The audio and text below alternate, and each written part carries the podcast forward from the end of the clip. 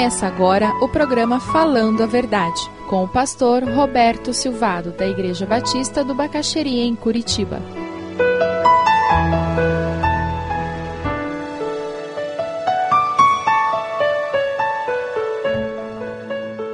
Você é uma pessoa amável lá na sua casa. Quando alguém pisa no seu calo, você consegue ser amável? Quando alguém senta na sua cadeira ou pega o controle remoto, estou entrando em terreno perigoso agora. Quando alguém pega o controle remoto e cisma de ficar com ele durante o filme e os comerciais. O problema é o comercial, né? Você é uma pessoa amável quando o dinheiro está acabando? Vamos dar uma estudadinha e ver o que, que a gente encontra no Novo Testamento sobre isso. Amabilidade no grego do Novo Testamento. É uma palavra bonita. Eu vou colocar aqui só para a gente poder caminhar um pouquinho mais. Crestotes, nome horroroso, né? Mas lá os gregos eles falam isso e não acham horroroso. Amabilidade e bondade são duas palavras que caminham muito próximas, são interligadas. Uma maneira de você trabalhar e entender o que a Bíblia tem em mente quando fala em amabilidade é você pensar numa bondade amável. Além de bondade, ela ainda é amável. O termo para bondade é gatocine, e veja, eu vou usar essas duas palavras no grego, os irmãos sabem que eu não gosto muito de mexer com isso, para não confundir, mas porque ajuda a gente a entender melhor o conceito. A bondade que aparece na Bíblia, ela tem um conceito de reprovar, corrigir e disciplinar. Você é bondoso e corrige e disciplina. Já quando você fala em amabilidade, Cristóteles, você só ajuda, apoia e afirma. Por isso, a amabilidade pode ser colocada como uma bondade amável. Um exemplo de, dessa diferença no texto bíblico. Vamos lá. Jesus, quando ele expulsa os vendilhões do templo, ele está usando o agatocine. Ele está sendo bondoso com eles no sentido de libertá-los daquilo que os levava na direção errada. Quando Jesus fala com a mulher samaritana no poço, ele está usando o agatocine, ou seja, ele está ajudando-a, mas ele está confrontando-a com o pecado dela. Mas sabe quando Jesus vê aquela mulher pecadora que lhe ungia os pés, naquele momento é crestotes, é amabilidade, é uma bondade amável. Ele não condenou aquela mulher que veio ungir os seus pés, ele apenas reconheceu o gesto e com muita amabilidade ele honrou e valorizou o que aquela mulher fazia bondade amável. Crestotes, amabilidade, bondade amável. Mantém isso na mente. Vamos ver alguns exemplos, alguns textos aonde você vai encontrar o Crestotes e ele foi traduzido por bondade apenas. E essa é a dificuldade toda vez que você faz uma tradução. 1 Coríntios 13, 4. O amor é paciente, o amor é bondoso, não inveja, não se vangloria, não se orgulha. Aquilo ali é bondade amável. Um outro texto, Tito 3, 4, 6. Mas quando da parte de Deus, nosso Salvador, se manifestaram a bondade amável e o amor pelos homens, não por causa dos atos de justiça por nós praticados, e o Senhor nos salva. Romanos 2, 4. Ou será que você despreza as riquezas da sua bondade, tolerância e paciência? não reconhecendo a bondade de Deus, o leva ao arrependimento. Efésios 2, 7, 9. A incomparável riqueza de Sua graça, demonstrada em Sua bondade para conosco em Cristo Jesus. É a bondade que é amavelmente ela vem em nossa direção, não para nos confrontar com o pecado e nos condenar, mas para nos resgatar a bondade de Deus. Quando eu sou amável dentro da minha casa, eu estou com bondade afirmando, apoiando, ajudando aquela pessoa que está ao meu redor. Você é uma pessoa assim dentro de casa? Lá no seu lar, com seus filhos, com seus pais. Você é amável, você é bondoso, mas com amabilidade. Você quer apoiar, ajudar. Quando aplicado às pessoas, crestote significa bondade, honestidade, excelência de caráter. Qual é o oposto disso? O oposto é ser insolente, orgulhoso e arrogante. Aí o contraste fica fácil de ver, né? O arrogante é uma pessoa amável. O orgulhoso ele consegue ser amável.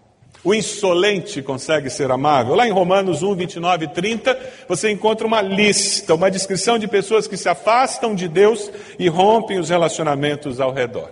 Quando nós falamos no fruto do Espírito, nós sempre temos que ter em mente que Deus é a fonte de onde vem essa característica. Cristo é o nosso exemplo, é alguém que viveu plenamente essa característica.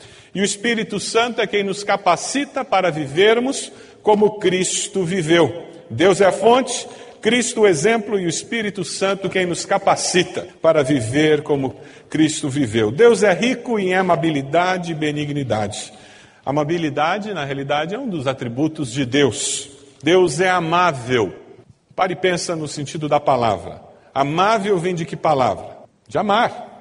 Uma pessoa amável é uma pessoa que facilmente nós podemos amar. Ser amável é isso. É viver de tal forma que seja fácil o nosso próximo nos amar. Que desafio dentro de casa, não é mesmo? Mas que gostoso viver com alguém assim, não é verdade? Você conhece pessoas que são amáveis?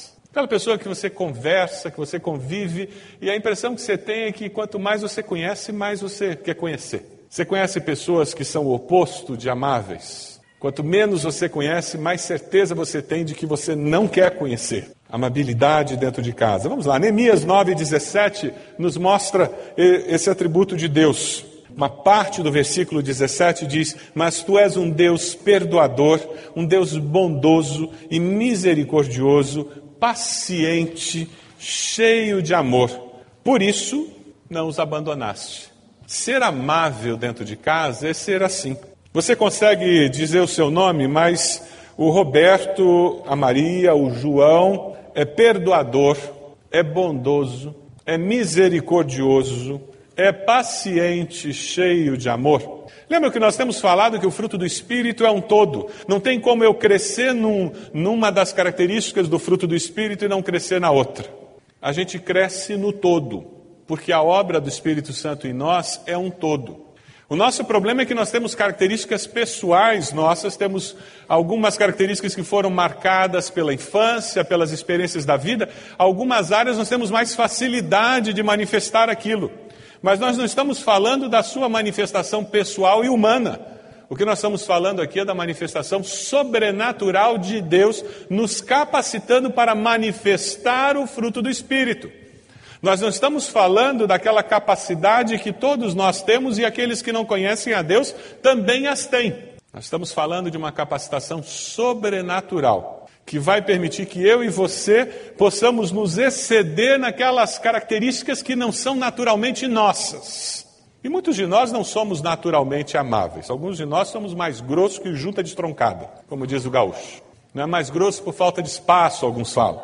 Alguns são mais amáveis e outros menos. Mas isso é característica humana. Quando nós estamos falando de uma característica de um fruto que brota da plenitude do Espírito em nós, nós estamos falando em transformação, em mudança de referencial. Vamos caminhar um pouquinho mais? Como é que nós vemos isso na vida de Jesus? Nos dias de Jesus, as pessoas na sociedade afirmavam que o vinho era crestos. Sabe o que quer dizer? Suave. O jugo de Cristo, também a mesma palavra era usada. O jugo de Cristo é suave. Mateus 11, 28 a 30. Venham a mim todos os que estão cansados e sobrecarregados, e eu lhes darei descanso.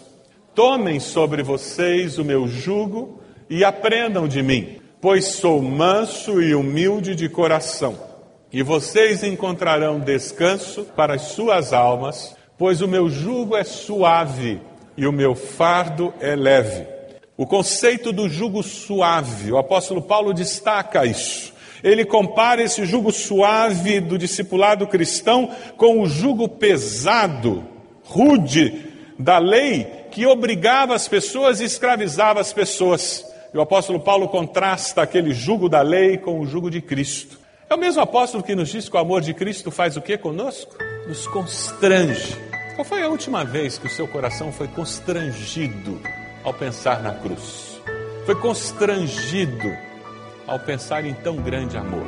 Qual foi a última vez em que você se voltou para o Senhor sobrecarregado, pesado, olhando as contas do mês e dizendo: Meu Deus do céu, eu tenho toda a desculpa do mundo de ser rude com meus filhos e minha esposa? Ou qual foi a última vez que você disse: Meu Deus do céu, ainda bem que o jugo do Senhor é suave. Ainda bem que eu posso chegar perto dele sobrecarregado e encontrar alívio para minha alma.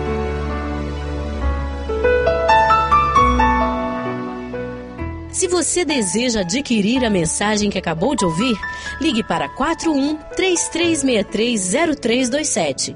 Mencione o título ou o dia da mensagem e envie um e-mail para vida@ibb.org.br.